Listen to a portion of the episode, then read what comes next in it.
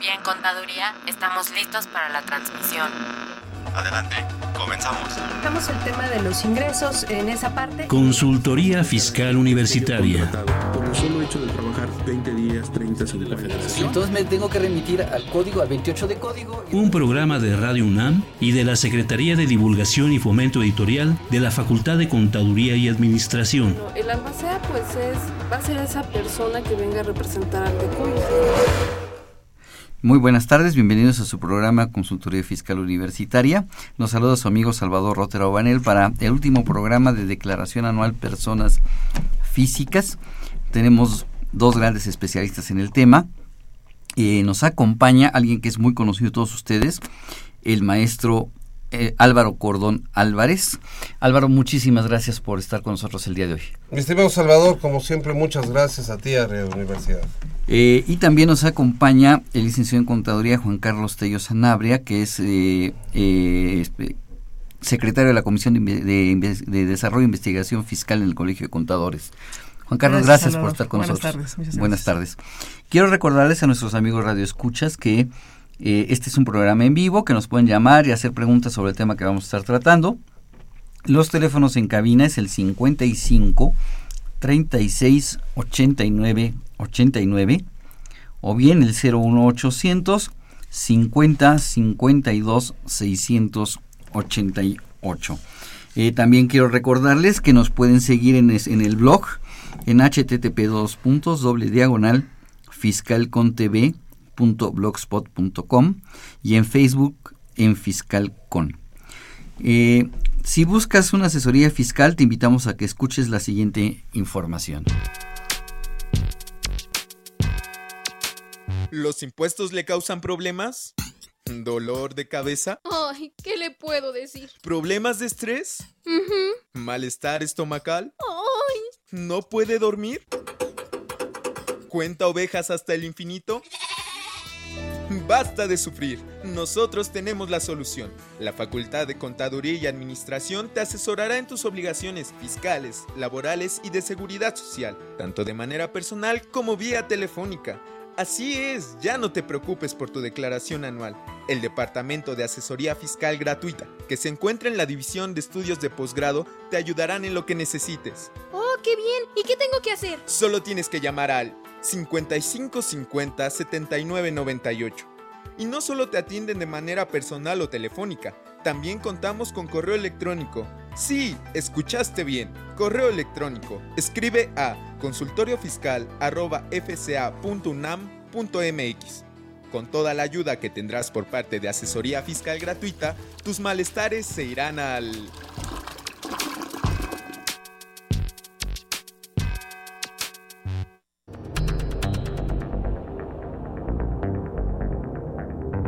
Info Fiscal.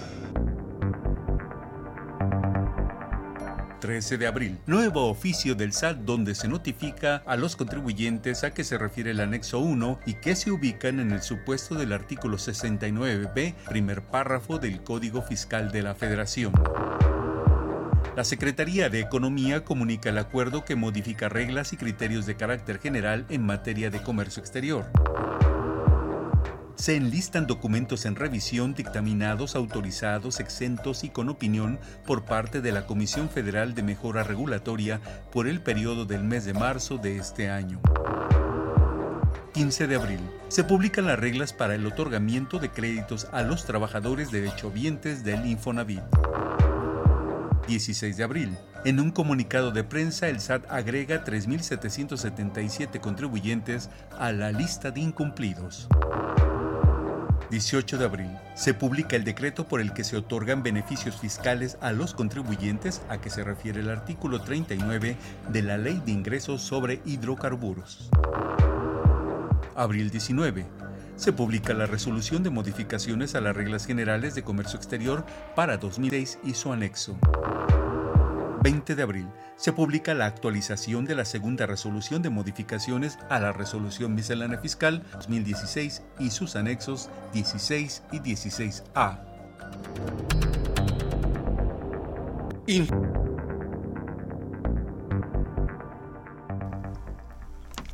Bien, Vamos a, platicar sobre declaración anual de personas físicas, sobre los temas de adquisición de bienes. Si adquiero un bien, ¿tengo que declarar o tengo algún ingreso al adquirir un bien, mi querido Álvaro? Primero hay que definir qué es adquirir.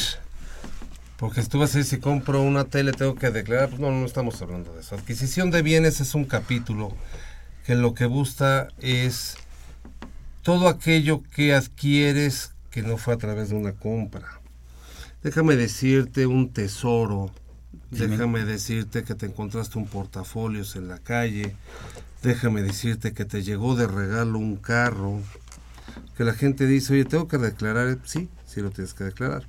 No es que seas funcionario público o funcionario independiente, los dos lo tienen que declarar.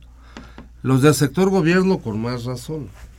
Pero aquí estás hablando de todo ese tipo de adquisiciones, cosas que adquieres, y no precisamente porque fuiste a comprarla, sino que no hubo una erogación y te dio un beneficio. Para hacerte de ese bien. Pongo un ejemplo muy simple, es la gente, siempre ponemos el ejemplo de que si tú estás nadando en Cancún y te, al estar buceando te encuentras un barco y te encuentras un cofre lleno de oro, pues en las películas dicen que es tuyo, no, no, no es tuyo. Tienes que declararlo al fisco y en ese momento el fisco hará una declaración de una adquisición de bienes, será tuyo, pero habrá un pago de impuestos. Claro.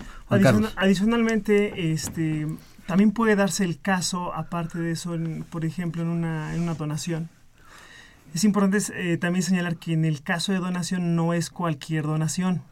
Es decir, si el día de, de mañana mi papá me quiere donar un auto, o me quiere donar un joyas, o me quiere donar lo que sea, como el que lo está donando es, es, mi padre, estaría yo exento del pago del impuesto, pero sin embargo me lo quiere donar mi hermano, entonces yo estaría obteniendo un ingreso por ese por adquisición por adquirir el bien, amén de que él tendría un ingreso por la enajenación o se podría conseguir un ingreso por la enajenación también. Otro ejemplo se puede dar en el caso ya un poquito más eh, empresarial. Si alguien, por ejemplo, adquiere eh, algún bien, vamos a pensar en acciones que estén abajo del valor de mercado de esas acciones, también se puede considerar que yo por estar adquiriendo a un valor menor, estoy obteniendo un ingreso por adquisición de bienes. Pero ya no solo acciones, o sea... Una casa, una propiedad. Es lo que quiero decir, o sea, con Juan Carlos, o sea, no entrando ya tanto a un tecnicismo de acciones y cosas tan... Para nuestros amigos radioescuchas, si te dan un carro, o sea, te vamos compraste un carro en 50 mil pesos y el carro en el mercado su valor de avalúo es de 80, traes un ingreso de 30. Ajá. Traes un beneficio. Y ese ingreso habría que declararlo. Claro. O sea, hay que declarar todo aquello. O sea, por eso la gente tiene que entender que las cosas tienen un valor en la vida. Y ese valor lo marca el mercado. Lo marcan los avalúos, lo marcan. Si tú adquieres algo fuera del valor, fuera del valor, o sea, por debajo de su valor, en el cual te estás viendo beneficiado en su patrimonio. Si yo adquiero un carro, me dan un Mercedes-Benz ahorita en 20 mil pesos y vale 150. Pues qué bueno que me lo dieron en 20. Tú dices, oye, agarré una ganga, sí, qué bueno. Pero traes la diferencia de su valor. Es un ingreso que tienes que declarar. Y que hay que pagar un impuesto. Claro, hay que declarar y pagar un impuesto. Alguien te dirá, solo estando tonto lo declaro. Porque eso es lo que dice la gente. Pues sí, cuando lo quieras vender, y lo quieras vender en el valor de mercado, entonces todo va a ser una utilidad y tendrás que pagar el impuesto. Así es. Entonces, por eso es. Así es. Y con si yo declaro ese valor, entonces cuando lo quiera yo vender, tengo un valor de adquisición, aunque no lo haya pagado. Y muy alto. Porque ya pague el impuesto. Sí, también yo quisiera poner algunos otros ejemplos. Eh, evidentemente lo que, lo que señalan es correcto. Eh, un ejemplo que evidentemente nadie haría es si van por la calle y se encuentran un billete de mil pesos, pues, teóricamente es un ingreso que tendrá que declararse, tendrá que pagarse impuesto, pero bueno, eso en la práctica pues evidentemente nadie lo hace o no sé si alguien lo, haga, lo haga ¿no? Pero pudiera darse, imaginen ustedes que se da el caso que ustedes tienen un, un terreno o una casa, vamos a pensar, en los dos supuestos se puede dar, pero vamos a pensar un terreno, y llega un paracaidista. Entonces ese paracaidista llega al terreno, se adueña de él, y ocurren aspectos legales que no vamos a entrar en este momento, pero ustedes no lo pueden sacar y esa persona se adueña del terreno. Tiene una adquisición eh, desde el punto de vista alguien legal dirá ya fuera negativa o positiva, pero entonces ahí esa persona tendría efectivamente que declarar el ingreso por haberse adueñado de ese terreno una vez que ya que ya se adjudique la posición. Que ya se adjudique la posición. Fíjate que eso es muy importante lo que dice y la ley así lo contempla, ingresos por accesión. Y lo tienes que tener. Pero aparte es por otro lado interesante, porque cuando te lo hagan hay que hay que enojarte y entonces tú puedes decir Salvador Rotter se metió a mi terreno y ya le dieron el terreno a su nombre, ¿no? Ajá. No, pues denúncialo ante la autoridad para que aunque sea le quiten los impuestos al Que le cobren el impuesto. O sea, es que lo que no paguemos, y bien dijo Juan Carlos, hay gente que no va a declarar esos mil pesos que encontró en la calle, pues claro, porque se los va a gastar en la esquina, es algo Así es.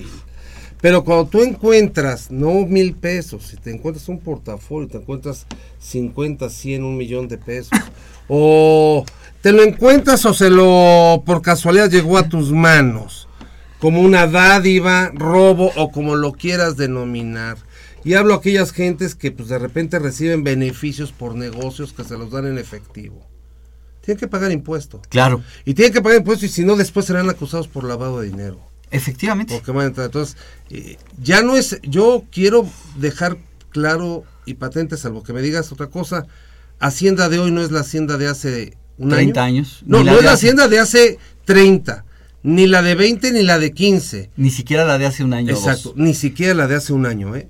Sí, es claro. otro ente y la gente no está entendiendo eso. Así es. Quiero recordarles a nuestros amigos nuestros teléfonos en cabina para que nos llamen y nos hagan preguntas sobre el tema que estamos tratando. El 55 36 89 89 y el 01 800 50 52 688. Eh, Gustavo Hernández nos llama. Eh, nos pregunta que para, calcul- para calcular y enviar la declaración de sueldos y salarios 2011, 12 y 13 y solicitar saldos a favor menor a 10 mil pesos, ¿se tendrá que calcular manualmente? ¿Qué opinan? Eh, mira, técnicamente lo que yo he visto es que el sistema no te permite en algunos años hacia atrás meter la información. Pero yo, yo un poquito más allá. El tema es que si él quiere calcular de 2010 o 2011, habría que ver si en su momento él le avisó al patrón que, que él iba a optar o si él estaba obligado por presentar la declaración. Eso sería lo primero que tendría que ver, porque si ya el patrón le hizo, le hizo el ajuste, entonces ya que se olvide del formato en el cual lo quiere presentar, ya no podría Ya no presentar. podría. Estamos, en el, est- es- estamos pensando en que él efectivamente está obligado, eh, que mm, eh, como no excedía quizá del límite de los 400 mil pesos, él le avisó al patrón que él iba a hacer entonces su declaración Ah, para que el patrón no le, no, no- No le le hiciera el hiciera. ajuste. Entonces, si él cumplió con todo eso, entonces podría toda o tendría la obligación Mm. de presentar su declaración porque no la ha presentado. Y dice que si va a obtener saldo a favor menor a 10 mil pesos, se tendrá que calcular manualmente. Este, y, y después... Se- se- yo se, se refiere manualmente en el sentido de que el sistema te lo calcule de manera automática. Automática el Se ha de- me imagino que se refiere a eso. Yo, yo, yo en este caso, mira, uno de los grandes problemas en México es que la gente tiene gastos médicos, personales, y nunca los aplica. Ajá. Entonces, hasta cuando alguien les explica que O créditos hipotecarios, o intereses. que puedes presentar tu declaración anual tú mismo y pudiste haber hecho restado esos conceptos. Lo que te genera el saldo a favor, porque si no, no tendrías saldo a favor. Ajá. Porque si no, no tendrías saldo a favor. Pues claro que puede presentar sus declaraciones. Sí, pero si Ahora, el patrón presentó la declaración por si él... el patrón la presentó por él, es una obligación que el patrón presentó informativa. Si él presenta la suya, eso no implica que le vayan a devolver, ¿eh? Eso no implica que le Eso vayan a no devolver. implica, implica que él tiene un derecho que lo va a presentar y a ver si procede y a ver si cruza con la información del patrón. Así es. Yo le diría preséntalas. Yo sí le diría preséntalas. Ahora, manual, ya manual no existe nada, ni Todo ordeñar vacas. Ya manual no hay nada. Tendrías que irte al declarazat.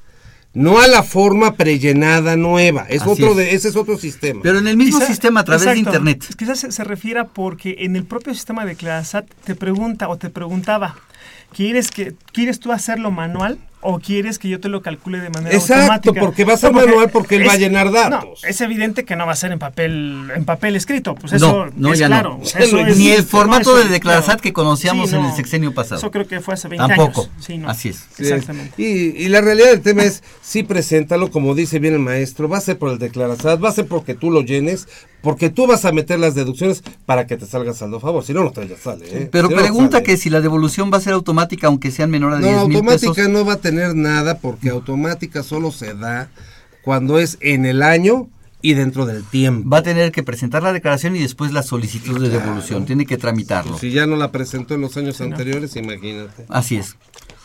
Tiene, eh, eh, nos habla eh, Rosalba Pérez de Catepec, que tiene ingresos por sueldos en el IMSS y pensión del ISTE, pero la constancia no dice cuál es el ingreso total y no se retuvo nada de ISR.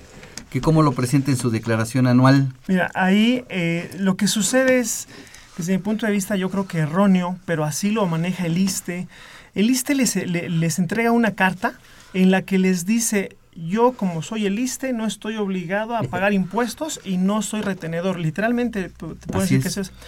Entonces, evidentemente, ellos le dicen, pues te pagué de la pensión, por ejemplo, 100 mil pesos al año, 200 mil pesos en un año, y no te retuve nada. Lo que, evidentemente, cuando te metes al sistema, al, al- en este caso, al, al declarazado, bueno, al nuevo que ya está en, en- en Hacienda. No para está la pensión del ISTE. Pues no está porque no emitió el, el ISTE su declaración informativa ni CFDIs, entonces evidentemente no va a estar. Tiene que capturarlo manual y evidentemente le va a salir muchísimo impuesto porque no le retuvieron nada en todo el año. Pero tiene 15, pero tiene una exención, ¿no? 15 Ah, bueno, salarios claro, en la medida en la que en la que exceda, en la que tenga cantidad grabada. Cada caso, cada caso es muy importante, como dice el maestro. Ojalá, ojalá que no todos los casos sean como menciona el maestro. Ojalá. Porque tú y yo estamos en la universidad, bajo un salario de la universidad, bajo una percepción de nómina y nos retienen Así es. Y nos dan una constancia. Pero el ISTE en sus Pero pensiones no la No, está dando. no por eso, ese es por eso. Ojalá no sea así. Porque es una violación. Sí, claro, el O sea, ISTE la- tiene la obligación. Podrá ser, Sí. podrá ser la empresa de. Tiene que cumplir con una disposición de ley y, como bien dices, darle tanto su importe menos tanto de exención. No te retengo. A través de una, un formato preestablecido y cargarlo al sistema y a informárselo a Hacienda. ¿eh? Sí. No puede permitirse lo que el maestro Tello ha dicho y ojalá, ojalá, sé que no es así porque el maestro está absolutamente capacitado para decir lo que está diciendo, pero si eso hizo el ISTE, hay que denunciarlo. No, claro, ah, yo, Hay tengo- que denunciarlo, yo tuve ¿eh? este año dos casos de personas que tienen pensiones ISTE que tuve que calcularles el impuesto por el excedente de los 15 salarios mínimos y que lo pagaran. Sí. Y el ISTE no está reteniendo y no está dando constancia porque se dicen que ellos no están obligados. Exactamente. Eh, Guadalupe Ramírez del Distrito Federal dice que vendió un terreno en 2015. Que qué le debe pedir al notario para hacer su declaración. La constancia, su CFDI, Su CFDI. su CFDI. Seguramente cuando, e- cuando se vendió el terreno eh, le dieron un comprobante fiscal digital por internet, un CFDI.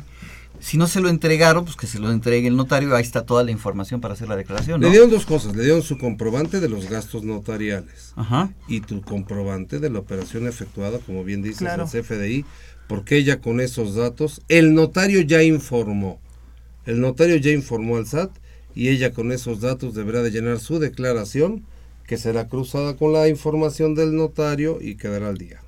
Este. Olga Lorena nos pregunta, dice que tuvo un ingreso de adquisición de inmuebles, que era lo que estábamos platicando cuando Sí. empezamos, por donación entre amigos de un departamento. A ver, a ver, a ver. Le, un amigo le donó un departamento. Un amigo le donó un departamento a ella. Bueno, sí los existen. Suertuda, Sí existen. suertuda. Sí sí existen. Un existen. caso. Aquí hay otro. ah, ok, claro. Nuestra amiga Radio Escucha, Lorena. Eh, ¿Puede deducir el impuesto sobre adquisición de inmuebles y los derechos del registro público los honorarios del notario? Sí, Sí se, va- sí se vale, Sí, ¿verdad? sí se vale. los puede decir, pero sí tiene... está, está el- son parte de las deducciones que establece la, el, el propio capítulo de la adquisición. Así es. Alberto Ramírez, ¿cómo da de baja un bien que fue suyo pero que ya no lo es por cuenta? eh, eh, ah, se lo, se lo adjudicaron a él. Él es arrendador con motivo... Por motivos del tiempo las personas se adueñaron del bien y ahora... Pues también creo que es lo que estábamos diciendo, ¿no? Él, pues él... No, Ah, es- me, me imagino que alguien llegó, se metió, le dejó de pagar renta, este, empezó a pagar los servicios, hizo algo que dijo... Él "Pues era es mío". arrendador y por motivos de tiempo la persona se adueñó del bien. No, pero por ni- los motivos del tiempo no es nada más eso, es porque usted dejó de pagar predial. Y el señor Claro. pagó el predial. Sí. O sea, eso es un juicio. Así reitero, es. es. un juicio que tiene que haber pagado más de cinco años y se da por accesión o prescripción. Y este no es así de simple. La persona que se adueñó del inmueble es la que tiene que pagar el impuesto a la renta por la adquisición. Pero Solo faltaba que lo pagara él, si está Así perdiendo es. el bien. Así es. O sea, es lo que tiene que meter, si sabe del, o sea, es que si lo sabe y son más de cinco años, usted tendría que meter un, un pleito para decirle, oye, aquí estoy, es mi propiedad y no dejar que se la roben. Así es, ahí le robaron la propiedad y O la sea, persona que le robó la, la propiedad va a tener que pagar los impuestos por esa adquisición de bienes, que era lo que Pero platicábamos. pues le salió muy barato, ¿no? Ajá. La propiedad. Ahora, no sé si se refería a la baja en el sentido que él espere tener alguna pérdida o vaya, quizá a lo mejor sería bueno que nos, que nos avisara o que nos hablara para ver a qué se refiere con la baja, ¿no? Para poderle... Así es, pero pues no, no, no necesito darle aviso al SAT de que ya No. esa propiedad ya no es mía. No. Ya el SAT lo debe saber porque al momento en que se lo adjudicaron se emitió un comprobante fiscal digital Sí. y el SAT sabe que esa propiedad Como ya es bien de otra dicen, persona. este es un tema que está incompleto porque si lo quiere dar de baja, primero, si lo quiere dar de baja es que haya algo dado de alta. Así es. Y si hay algo de alta, entonces que la propiedad la tiene dentro de una empresa, actividad empresarial, o que lo tiene. Así es. Si no es así, estoy Claro. de acuerdo, pues ya la baja le está dando el notario. Así es. Eh, para, eh, para solicitar una devolución de saldo a favor de años anteriores a 2015, tiene su contraseña. Se requiere que eh, firmar con la fiel a solicitud. For- eh, nos pregunta Gustavo Hernández de Toluca. Sí, definitivamente sí. Sí. Sí. De años anteriores Sí, a fuerza se sí, necesita fuerza. la firma electrónica. Mm. Ujú. La E-firma. Elsa Gámez, de la Ciudad de México, dice que si el día de cumpleaños le regalan más de un millón de pesos, ¿tiene que declararlo? Sí, paga impuestos, salvo que se lo haya regalado su papá y se maneje o su como hijo. una donación, o su hijo, o su cosa cónyuge. lo cual que no es muy normal. Y cónyuge creo que tampoco es más, más difícil que pase, ¿no? Pero si se le regaló su papá o su mamá como donación, no pagaría impuesto y tiene que ser ante notario. Tiene que ser ante notario esa Sí. donación. Pero si se la regaló, como dicen, porque ya vimos que aquí hay muchos amigos que regalan, se les regaló un tercero, Yo quisiera tener de esos amigos. pues sí tiene que pagar impuesto. ¿eh? Así es, sí tiene que O sea, pagar. es, es bien interesante porque la gente tiene que entender que a toda la gente nos pueden regalar lo que sea. Eso no está prohibido. En el momento que tú lo adquieres, por eso se llama adquisición de bienes, ¿Bienes? Tienes que pagar impuesto. Así es. Y una vez me preguntó una alumna, fíjate, fíjese maestro la, la tontería, me preguntó, es que mi novio me acaba de regalar una crucecita de oro, la tengo que declarar. bueno, si somos estrictamente, o sea, si la operación fuera muy estricta, es claro que sí, que esté grabada o no es otra cosa. Así es. Pero si te la dio, sí. Sabemos que es no, porque son cosas, vamos, imperceptibles en economías, ¿no? Así es. Pero cuando ya estamos hablando de otros montos, De otros montos Señores, o bienes, otro tipo de bienes. o sea, la donación, la donación entre familiares, familiares, ascendientes o descendientes, no tiene límite de exención. como dice, como dice por ahí un amigo, padre, hijo, hermano, eh, cónyuges, No, eh, no, padre, cónyuges. hijo, cónyuges o Sí. concubina. Sí, porque es o dijiste bien más no y. Y Porque sí, sí se distingue. o concubina. O Por- no puedes tener esposa y concubina. Bueno, lo ya que- no es concubina. Claro, quisiera tener las dos y que las dos me donaran, pero normalmente en la vida el hombre dona. Así es. Y es un tema diferente. Así es, Rosalba Pérez de Catepec. ¿Cuál es el monto de exención para las pensiones del ISTE? Pues es la misma para Sí, todas las pensiones. ¿no? El monto es 15, 15 salarios salarios mínimos. ¿Y dónde debe colocar esa información en su declaración anual? El, realmente sin pensando que es que es el ISTE, que son porque las que ya vienen precargadas, pues realmente ya está. Ya está. Pero de las que no vienen precargadas está dentro de la parte de sueldos y salarios, digamos que viene una subsección, Subsección. subsección, que sería pensiones. Pensiones. Ahí es donde la tiene que anotar. Sí. Fíjate que yo quisiera además recordarle a todos nuestros amigos radioescuchas que la fecha límite de presentación de la declaración es el día 30 de abril. Ajá. Que este día si fuese viernes o fuese el último día. En este caso sábado. Sábado. sábado. Pues se habilita al siguiente día, habil- si es que hubiese pago. Ajá. Si es que hubiese pago. Si no hubiese pago, pues ya está, ya se. Pero no pasa nada, vuelvo al tema. Es un deadline de cumplimiento, quiero ser muy claro. Es un deadline de cumplimiento, sucede en tiempo. Oye, ¿qué pasa si pago el día 5 de mayo o el día 10 de mayo? Pues pagarás con tus recargos. Así es. Tu recargo del 1 punto y cachito por ciento. Así es.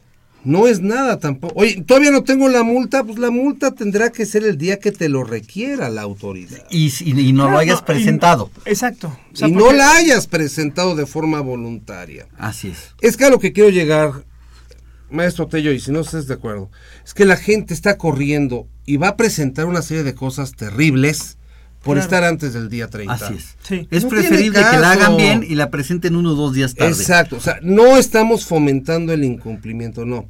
Si puede, preséntelo antes del día 30, a más tardar el día 2, cumpliendo correcta y adecuadamente. Pero de no ser así, no se alarme, no se acaba el mundo, ni se le cayó, ni lo van a dejar, no va a entrar a su casa, ni sus hijos no van a entrar a la escuela, por favor. Todas esas Claro. mentiras ya, ya no existen. No existe todo eso. Usted Sí, puede no. presentar su declaración después con un ligero recargo del 1.12%. O sea, nada. Nada. Bien, ¿qué les parece si vamos a escuchar la cápsula de inefectivo con el maestro Silvestre Méndez? En efectivo. Con el maestro José Silvestre Méndez. En este segundo programa amplío los comentarios a los precriterios de política económica para 2017, aunque sigo insistiendo que el escenario económico de estos próximos dos años aparece muy incierto. En el documento que estamos analizando se plantean las perspectivas para 2017. En efecto, estas perspectivas en el mundo, de acuerdo con el Fondo Monetario Internacional, el Banco Mundial y la Organización para la Cooperación y el Desarrollo Económico OCDE, que se reconocen en el documento, sugieren una cierta recuperación del dinamismo de la economía mundial respecto a 2016, lo cual está basado en un mayor dinamismo de la economía norteamericana, un crecimiento económico real de la zona euro y una disminución de crecimiento de la economía china. Lo cierto es que el mundo seguirá padeciendo, en lo que falta de 2016 y en 2017, las repercusiones de la crisis económica financiera global que seguirá manifestando sus consecuencias tanto en la economía real como en los mercados financieros internacionales que seguirán mostrando signos de alta volatilidad y grandes riesgos, sobre todo para economías débiles como la mexicana.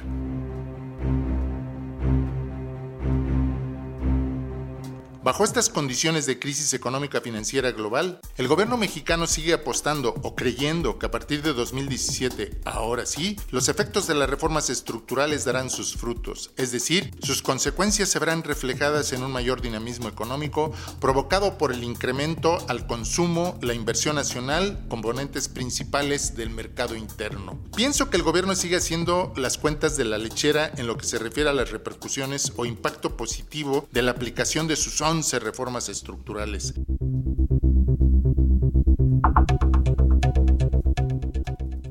Dadas las condiciones económicas actuales del país, que no escapan a la dinámica económica mundial, combinadas con políticas económicas de apertura y apoyo incondicional al mercado, descuidando una mejor distribución del ingreso entre todos los mexicanos, difícilmente se recuperará el mercado interno debido a que no hay una recuperación salarial base de cualquier crecimiento sólido y sostenido de la economía nacional.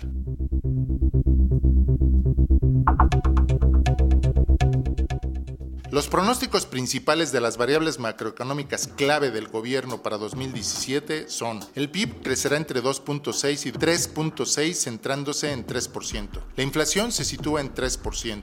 El tipo de cambio respecto al dólar al final de 2017 será de 17 pesos. El precio de referencia para la mezcla mexicana de crudo de exportación se sitúa en 35 dólares por barril. El déficit en cuenta corriente se incrementará a 34.429.8 1.8 millones de dólares, equivalente a 2.9% del Producto Interno Bruto. El balance fiscal se reducirá a menos 2.5 del PIB, es decir, el déficit no superará ese 2.5% con respecto al PIB. Por supuesto, seguirán los recortes presupuestales a las principales entidades gubernamentales en lo que resta de 2016 y todo el 2017.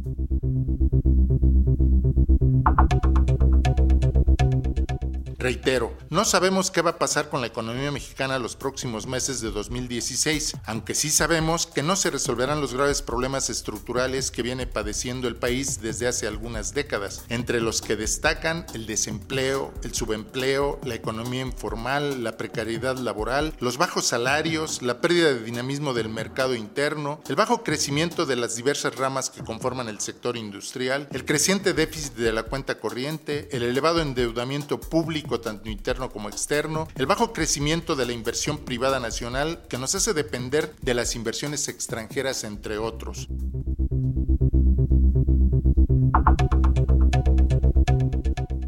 Todos estos problemas se seguirán manifestando en 2017 y en el documento no se hace alusión a ellos, parece que no existieran. El gobierno insiste en lograr el objetivo principal de política económica, que es la estabilidad de las finanzas públicas, subordinando los demás objetivos de política económica. El crecimiento y desarrollo económicos seguirán estando ausentes en el país. Gracias.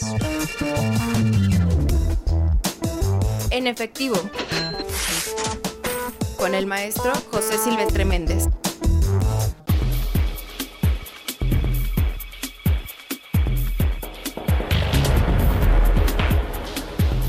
Esta última edición en papel, la 640, Consultoría Fiscal, como siempre, presenta interesantes artículos de corte jurídico, laboral, contable, financiero y fiscal. En este ejemplar, Sonia Venegas Álvarez comenta la desindexación del salario mínimo, que lo desvincula de ciertos supuestos y montos.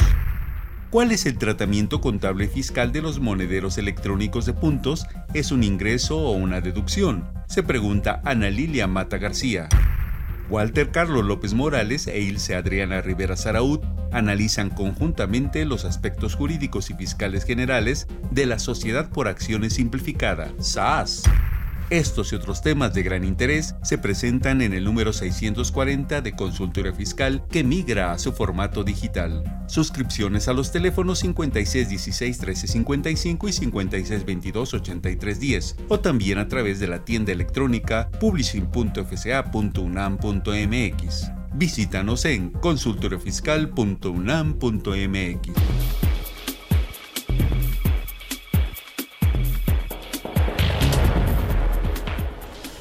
Vamos a obsequiar a las personas que nos llamen 15 revistas, 15 ejemplares a las 15 primeras personas que nos llamen y nos hagan una pregunta sobre el tema que estamos tocando.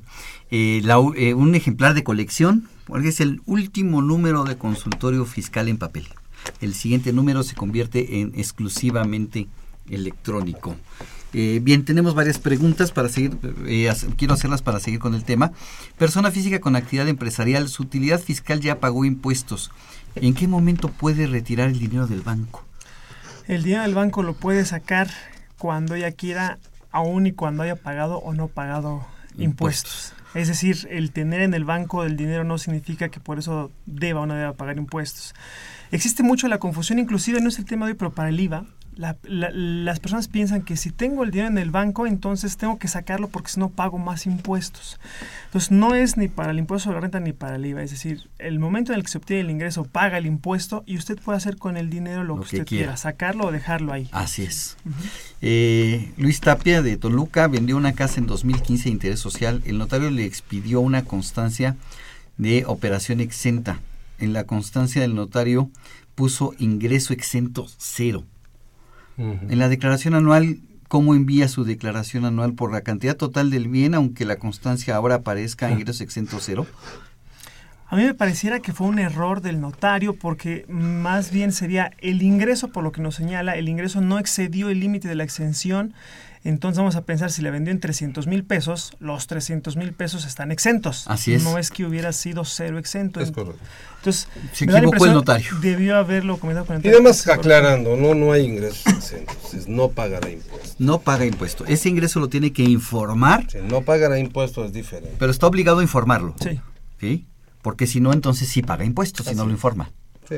Eh, eh, son de las cosas. México cambió. Tienes que informar todo. Lo que no le digas a la autoridad se considera un acto eh, de reverencia y para la autoridad es un ingreso acumulable. Entonces tú tienes que chismear, di todo. Oye, me prestaron dinero, te digo autoridad que me prestaron dinero. Me donaron, te digo autoridad que me donaron. Me vendiste, compré, díselo, pero tratar de ocultárselo. Tengo una herencia, así es. Si se lo ocultas, eso es lo que te va a grabar. En el caso de la persona que, acaba de, hablar, evidentemente yo lo que le recomendaría es que lo declare dentro de la, parte de los ingresos exentos, sí que efectivamente técnicamente no es un ingreso exento, sino la ley dice que no se pagará el impuesto. Ya en la práctica pues estamos acostumbrados a, decir lo que es exento, ¿no? Pero que sí lo declare dentro del apartado de, de datos informativos como ingreso exento para que en un futuro no se lo quieran cobrar el impuesto. Pero es muy importante lo que dijiste, por eso lo remarco porque cuando tú dices tengo ingresos, tuve ingreso de 300. Tengo ingresos por los que no se paga impuesto, 300. Pero Base para pagar impuestos cero. Claro. Exacto. No puedes decir ingresos cero. Exacto. Exacto. No Eso no puede ser. No, puede ser. Porque entonces no das flujo al dinero que entra a tus cuentas. Así es. Manuel Salazar de Atizapán va a vender un terreno en este año. ¿Va a tener que hacer un pago parcial de impuestos o el pago se hace hasta la declaración anual? El nota bueno, eh, hay que hacer un cálculo evidentemente porque él tiene derecho a deducir el costo del terreno, pero suponiendo que e, ese cálculo tiene que hacer el notario, pero si resulta que existe utilidad en la venta de ese, de ese terreno, el notario le va a retener el impuesto y posteriormente, o ya en estos días, si no es que no lo ha presentado, tiene que presentar su declaración anual. Si el notario debió en toda escritura de adquisición debió haberle retenido un impuesto. Lo que pasa es que fíjate que él, comenta que lo va a hacer en 2016 y me he topado ahorita para el 2015, me he topado ahorita en el 2015 mucha gente que vendió el inmueble en el 2015 pero lo escritura en el 2016. Y el notario o, todavía no lo escritura, lo va a escriturar hasta mayo. Pues, no hay problema. El día que el notario escriture se van a dar tres cosas. Va a haber una escritura, va a haber una, un documento jurídico por lo tanto, dos, el, notario va a tener que presentar una declaración informativa y pagar los impuestos correspondientes. Pero si el dinero yo lo recibí en mi cuenta en el 2015. Ese es tu problema. Claro. O sea, tú tienes un problema de cuándo le recibiste a tu cliente y cuándo hiciste la operación jurídica. Así es. Jurídicamente la vas a estar conceptualizando al momento de la escritura. Así es. Si el notario es correcto, tendría que hacer hoy protocolizo 2016 una compraventa celebrada desde el mes de mayo de 2015. Así es. y entonces tendría que así manifestarse. porque además el notario tiene que dar fe también por lo de la ley de lavado, cómo, de, cómo, se pagó. Pues, cómo se está pagando. Entonces, y déjame hacer un comentario rápidamente de los notarios porque también es muy común, eh, están preguntando mucho. Eh, me, me ha tocado el caso dos o tres únicamente en el que el notario no le entrega CFDI ni su complemento a las personas. Entonces, tienen que solicitarlo porque les va es necesario para su declaración anual y además la forma en la que ustedes se van a, cerciorar que el notario haya pagado el impuesto que les retuvo. Porque si les da un papel en blanco, lo más seguro es que no lo pague. O a lo mejor sí lo paga, pero pues no tenemos alguna, alguna certeza al menos. Este Humberto de Tecámac nos pregunta, eh, las mejoras a locales arrendados que se le quedan a él, ¿Son ingresos? Claro que sí. ¿Por qué concepto? El concepto que dijimos, adquisición, de, bienes, Está, clarísimamente tipificado en la ley. no sé si a menos que, él tenga ingresos por arrendamiento y que ahí sea donde se le esté. Pero en cualquier caso, todo ser como. Sí, pero ya le supongo que ya le desocuparon si él tenía un terreno y le construyeron encima una bodega y el de la bodega se va, se va y le deja la bodega. es un ingreso. Es un ingreso. No hay más que discutir. Y eso llámalo una escalera, llámalo algo. Sí. Y hay cosas muy interesantes, porque el que se va, para que nos quede claro, el que se va lo va a llevar a resultados. Lo va a porque en ese momento lo va a deducir. Claro. Y entonces tú eres la parte que lo vas a acumular. Y tu facultad como dueño del predio es decirle, oye, no te me vas, llévate tus cosas, quítamelas. Si aceptas que te las deje, pagas impuesto. Punto. Sí. Así es. Tendría que hacer un avalúo si no tiene forma de determinar el monto, tendría que hacer un avalúo para... Así es. Última pregunta ahorita para entrar a una pregunta que tengo yo importante de las que he recibido. Eh, re- el régimen de honorarios, persona física, compró un automóvil a un asalariado. Ella es a ingreso por honorarios, le compra un automóvil a un asalariado. ¿Lo debe declarar? ¿Con qué valor lo declaro? ¿Cómo calcula el valor? ¿Cuál es el fundamento de esta obligación? Híjole. Es que la persona que adquiere el, el vehículo pues no está cumpliendo con la obligación para efecto de llevar a cabo la deducción de contar con el comprobante fiscal porque pues el asalariado seguramente no le dio una factura. Así es. Evidentemente él, él- él está bajo un régimen de asalariados. Entonces, pues bajo ese supuesto pues no podría llevar a cabo la deducción. Así es. Pero, pero de igual forma, y eso para mí es la vida práctica. Así es. Pero la realidad del tema es que el asalariado debiese de, debiese de haber declarado por enajenación de bienes muebles. Ajá. Es una operación vender el auto. Así es. Y lo tiene que La declarar. ley lo tiene que declarar en el capítulo de la- Claro. y tenía que haberse metido a la página del SAT. Y dos, proporcionale el CFDI de la venta de ese auto. Así es. Aunque yo sea un asalariado, Así tengo es, que obligar. Sí, y no es una obligación que vas a tener cada mes, es por la operación. Así es. Y entonces con eso el auto tiene su factura. Y tú asalariado, en el capítulo de enajenación de bienes muebles, declaras venta de carro 70 mil pesos. Estás, volvemos al tema, ingresos no grabados para efectos de la ley de impuestos sobre la renta o denominados exentos, dice que hasta tal monto está liberado del pago. Son Tres salarios- tres salarios mínimos Entonces, al año, no pagaría. Pero así tiene que ser el procedimiento. Procedimiento que no cumplimos. Exacto. Porque no sabemos, porque no lo conocemos. Así así es. debiese de ser. Así debiese de ser. Entonces, si bien dijo el maestro, lo que él dijo fue la vida real. Pero lo que hoy está pasando ante el SAT es que ante la tecnología y las computadoras hay que conocer cada trámite. Entonces, amigos, les invitamos a que cuando vendan bienes muebles como un carro o algo, acérquense a la autoridad y pidan cuáles son los requisitos para que ustedes tengan sus comprobantes. Y el de que forma los directa. compra, pues para poder tomar la deducción también. Claro. Ok, por intereses, los intereses que obtengo de los bancos mexicanos o los intereses que obtenga yo de, de inversiones en el extranjero, ¿cómo los tengo que declarar? ¿Cómo los declaro? ¿Qué tengo que hacer con los intereses? Pues mira, el, vamos a empezar si quieres por los intereses de los que obtenemos en un banco. Ajá. ¿no? Eh, cuando hablamos, cuando estamos en el capítulo de intereses, eh, simplemente dice que tenemos que acumular los intereses reales que nos paguen. ¿Qué es el interés real en, términos generales? Pues el interés nominal menos la inflación. Estoy hablando así este, de manera general, ¿no? Para Ajá. no entrar al detalle de cómo se calcula. No tenemos la obligación de efectuar pagos provisionales. El banco tiene la obligación de retenernos Así un es. impuesto cada mes por los intereses que nos vaya pagando. Al final del año, ese banco nos tiene que entregar una constancia por los intereses reales que nos hubiera pagado.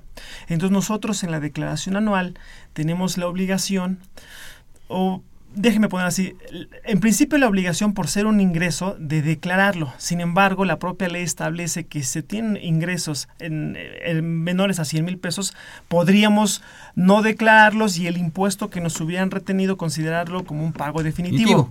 Sin embargo, en la práctica es muy común que esto no nos convenga, porque generalmente como el banco nos paga una tasa de interés muy baja, es muy posible que tengamos una pérdida.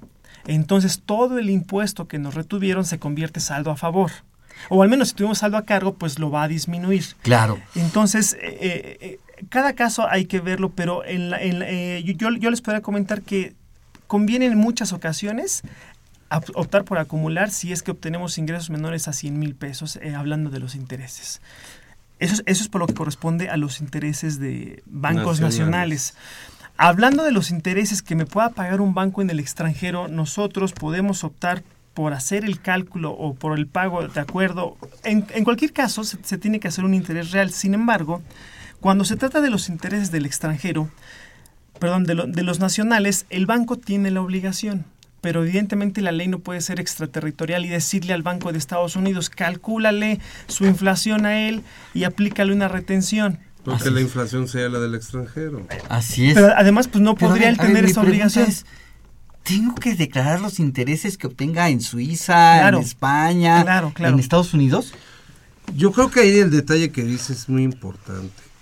Todo ciudadano mexicano debe declarar en México cualquier ingreso que obtenga en cualquier parte del mundo, llámese intereses, comisiones, eh, gratificaciones, prestaciones, sueldo, dividendo, honorarios, lo que sea, en donde sea del mundo.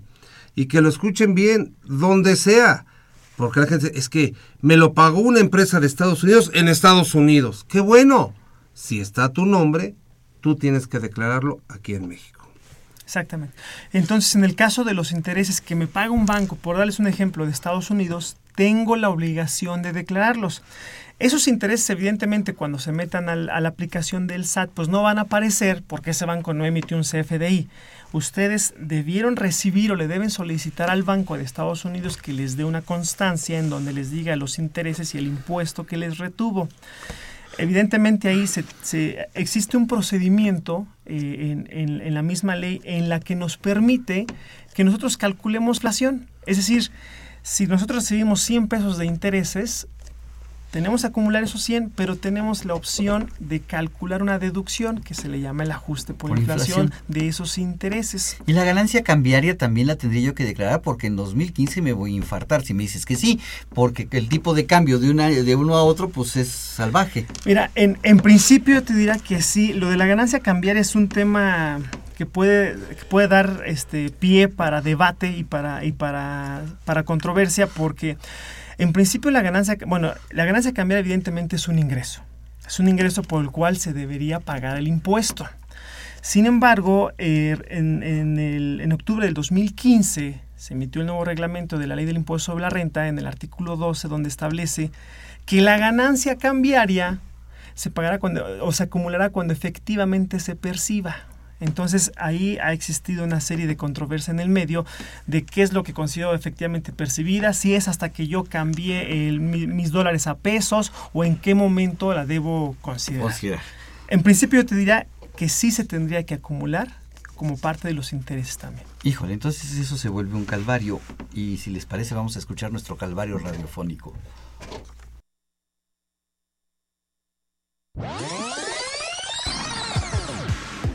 Los invitamos a que nos vean en la radio y nos escuchen por televisión. Consultoría Fiscal Universitaria y fiscal.com. En el 860 de AM y en la barra de Mirador Universitario Coaed. Abordamos los temas de tu interés como impuestos sobre la renta, declaraciones, testamentos, pensiones, seguridad social, estímulos fiscales, discrepancia fiscal, régimen de incorporación fiscal, entre otros temas con destacados especialistas en la materia. Los miércoles por Radio UNAM. Los jueves por Internet. Y los sábados por TV UNAM. Véanos en radio. Escúchenos por televisión.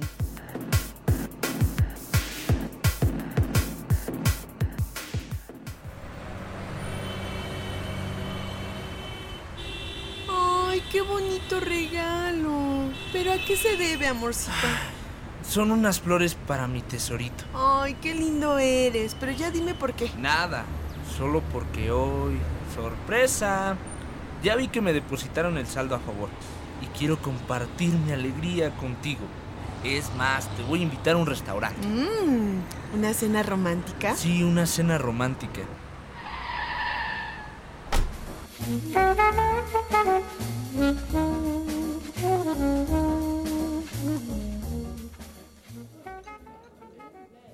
No te entendí. O sea, ¿engañaste al fisco o, o cómo? Entonces, ¿qué onda con el saldo a favor? Mira, te lo voy a explicar. Si supieran que yo tengo en casa un tesorito, me hubieran exigido declararlo. ¿De qué tesorito hablas? Yo no he visto ninguno, ¿eh? Y eso que limpio muy bien la casa. No te refieres al boleto de lotería que compraste la otra vez, ¿verdad? Claro que no. Y si llegara a sacar los 20 millones de esta semana... Pues me compras la casa que la otra vez vimos. No, primero lo declaro ante el SAT para no tener problemas. Y después te compro lo que tú quieras. Esa casa que te dicen vale un millón y medio, pero en realidad la venden en un millón. Sí, si me saco la lotería, tendría un ahorro mm, de medio millón. Pero no soñemos. En realidad, tengo un tesorito. ¿Sí? ¿Dónde? Más bien deberías de preguntarte quién. A ver, ¿quién? Tú. Tú eres mi tesorito. Eres mi ingreso acumulable que no voy a declarar nunca al fisco. Ay, qué palabras tan dulces dices. ¿Los interrumpo? ¿Qué van a pedir? ¿Qué quieres, tesorito? Lo que tú quieras, gordito, lo que tú quieras. ¿Puedo sugerir lo que pidió el otro día? Tía, ¿acaso trajiste otro tesorito? ¿O a otro ingreso acumulable? Yo, este, eh, ¿Qué tesorito ni qué nada? Ojalá te caiga el SAT y te multe. no, eso no. Ya ve, por hablar de más. Yo solo preguntaba.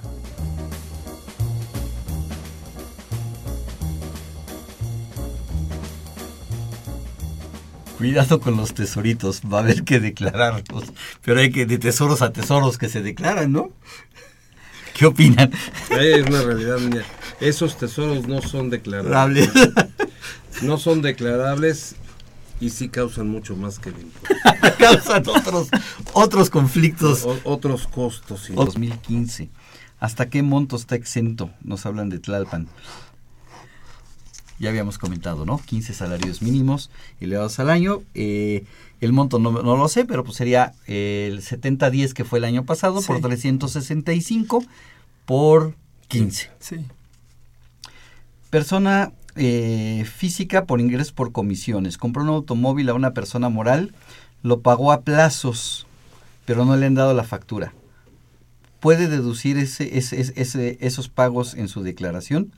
¿Qué requisitos debe cumplir? Nos hablan de Ecatepec. Mira, en el caso de, la, de esta persona física, es, es un comisionista. Ajá. Él tendría que deducir el automóvil como un activo fijo, en el entendido que lo va a utilizar para su actividad, porque si, lo, si se lo compró a su tesorito, se lo compró a su esposa, pues ese no lo podría ser deducible porque no es es. estrictamente indispensable, Indispensable. para sus actividades. Entonces, en el supuesto que lo haya comprado para su, a su actividad eh, profesional o en este caso actividad empresarial, tendría que hacerlo a través de la depreciación del automóvil. A través, y no los pagos. No, Y no los lo- pagos, lo que- no. no, no- no deduce lo que son los, los pagos. Eh, Susana Domínguez de la Ciudad de México, sucesión testamentaria. El proyecto de adjudicación y ratificación aprobado se incluyó un inmueble que no, no pertenecía al... ¿Qué dice? Al acervo hereditario. Y ahora para sacarlo los herederos van a pedirle al juez mediante un convenio que se saque ese inmueble y, y, este y sacar el proyecto. Ya es una pregunta de carácter profesional. Ajá. Habría que tener muchos ¿Se paga impuesto por adquisición? Ah, necesitaríamos más datos. Sí, tenemos más datos. Quizá lo, que le- lo, lo único que le podemos decir ahorita es que las herencias no pagan impuesto, pero evidentemente ahí parece que hay algo más, más a detalle que tendríamos que ver. El, Habría que ver más este Sí. a detalle qué es lo que está pasando aquí. Sí. Este, nos quedamos con los, con los intereses, nos estábamos platicando de los intereses. Y los que paguen el extranjero, entonces, ¿en qué momento acumulo la ganancia cambiaria?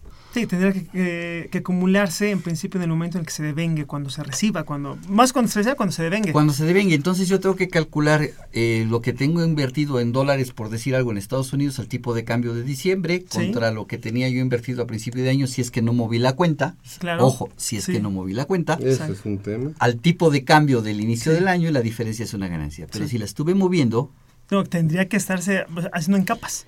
Haciendo el cálculo de cuánto fui ganando o perdiendo. Es muy difícil. Sí. Yo creo que es una discusión que, si bien así lo menciona el 143 de la ley, la fracción cuarta, dice que es al devengado, como lo hemos estado platicando en esta mesa, está muy mal redactado y está muy mal. Más que nada porque tendrías que estar sacando la variación para cada uno de los meses de la utilidad cambiaria. Exactamente. Y luego después al siguiente año vas a tener pérdida y vas a tener un impuesto que ya pagaste por un... O sea, realmente está mal redactado. Está Así mal. es, pero eh, vale la pena entonces caerse a la opción del reglamento, ¿no? El 179 del reglamento de renta. ¿Te, refieres al, ¿Te refieres a lo del factor? A lo o- del factor. Realmente está en el 239. Y al- 239. do- 239. Y se refiere. Posiblemente no convenga. En pocas palabras le, le comentamos al auditorio. eh, el factor lo que dice es: si quieres evitarte hacer todos estos cálculos, ¿Cálculos? que estamos señalando que están complicados, no te preocupes. Yo te doy un número, te doy un factor. Y tú aplícale al saldo inicial que hubieras tenido a tu inversión en el año de, de, de- que, que hubieras tenido en el banco. En este, para efectos de 2015 fue del 12 12.61%. Ajá. Y ese va a ser tu ingreso acumulable. A ver, a ver, a ver. Agarro la cuenta al principio del 2015. La avalúo al principio del 2015. Sí. le aplico un 12.61% y ese, es mi ingreso. Tu ganancia. Evidentemente dirás, oye, es pues, muchísimo, ¿no? A la cuenta sería una locura porque es un impuesto sobre la base de un capital, no, es, no es pertinente.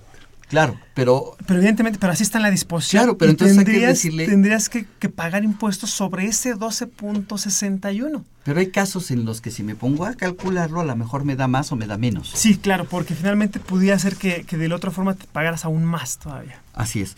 Eh, me queda eh, tiempo para una pregunta más. Eh, Rosester Beltrán de Iztacalco nos pregunta, es persona física asalariada, realizó aportación de ahorro voluntario al SUA, este, pero la constancia no está certificada por el SAT. ¿Estas aportaciones las puede registrar como deducción personal? Me imagino que se dijo al SUA, debe, debe ser al SAR. Al SAR. Al SAR. Bueno, este, para efecto de que sea deducible tienen que ser a las afores. Así es. Entonces, seguramente lo que pudo haber pasado es que si su afore no le dio la constancia es porque quizá tenga algún dato erróneo. O porque las timbraron hasta este año. O porque las anterior. Que ese es un tema muy fuerte. Ese es un tema muy fuerte. La deducción sí procede en el año anterior, pero la constancia no está timbrada por el SAT en el año 2015, sino en el año 2016. Y, y yo quisiera ahí acotar rápido, Salvador, uh -huh. a todos nuestros amigos todos los documentos, toda aquella gente que esté en una nómina, Ajá. sus recibos deben de ser timbrados, deben de traer la sindicatos o estrategias sí. de carácter fiscal o algo que no estén timbrados están fuera de la ley. Y tienen que declararlo y no van a, y van a tener problemas. Eh, muy, muy, muy rápido. Ingresos por salarios e intereses. El contador le dice que tiene que hacer el en su declaración anual, tiene que hacerlo por el portal bancario. ¿Puede ir al banco y pagar los impuestos por ventanilla? Pues lo que pasa es que ya todo se paga por vía por internet, por internet, pero quizá con la línea de captura en la ventanilla. Con línea de captura, pero es por vía ya ventanilla, pero no se la están aceptando. No se la están aceptando, entonces tiene que ser internet nada más. Desgraciadamente se nos acabó el tiempo. Que no hemos este, empezado. Sí. Los invitamos a que nos sintonicen en este programa la siguiente semana para seguir platicando ahora del buzón tributario y firmas electrónicas. Agradecemos a nuestros invitados. Álvaro, muchísimas gracias por tu participación. Te agradezco mucho, Salvador, como siempre, tu amistad y tu cariño de invitarme. Gracias, Juan Carlos. Muchas gracias por venir el día de hoy. Muchas gracias, Salvador. Esta fue una producción de Radio UNAM en los controles Socorro Montes, en la producción por parte de la Secretaría de Divulgación y Fomento Editorial de la Facultad de Contaduría y Administración de Zahualcoyot Jara, Celeste Rojas, Alma Villegas y Moisés Cisneros. Participaron en el Calvario Radiofónico Juan Flandes, Beatriz Tobías y Edgar Alejandro López. La Facultad de Contaduría y Administración les eh, agradece a los conductores e invitados en este programa quienes participan en forma honoraria. La opinión expresada por ellos durante la transmisión del mismo refleja únicamente su postura personal y no precisamente la de la institución. Muchísimas gracias, buen provecho y hasta la próxima. Se despide su amigo Salvador Rotter Aubanel. Consultoría Fiscal Universitaria.